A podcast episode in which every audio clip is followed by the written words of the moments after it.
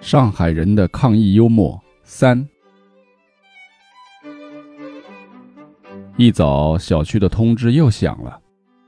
推窗望去，远远的看到蜿蜒连绵的两排队伍，一排是做核酸的，另一排也是做核酸的。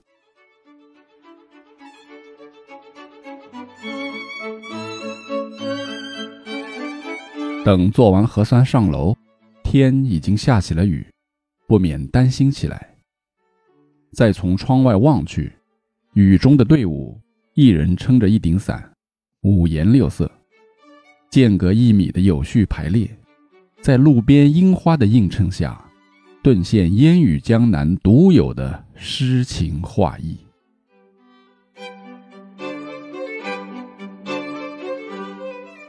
小区被封控起来，什么时候解封？一定要听官方消息，千万不要听到有人喊解封了、解封了就往外冲，因为有可能人家喊的是解封了，就是说再不解封啊，姐姐我要疯了。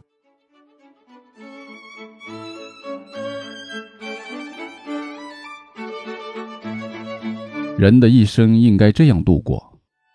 当回忆往昔的时候，他不会因为虚度年华而悔恨，也不会因为碌碌无为而羞愧。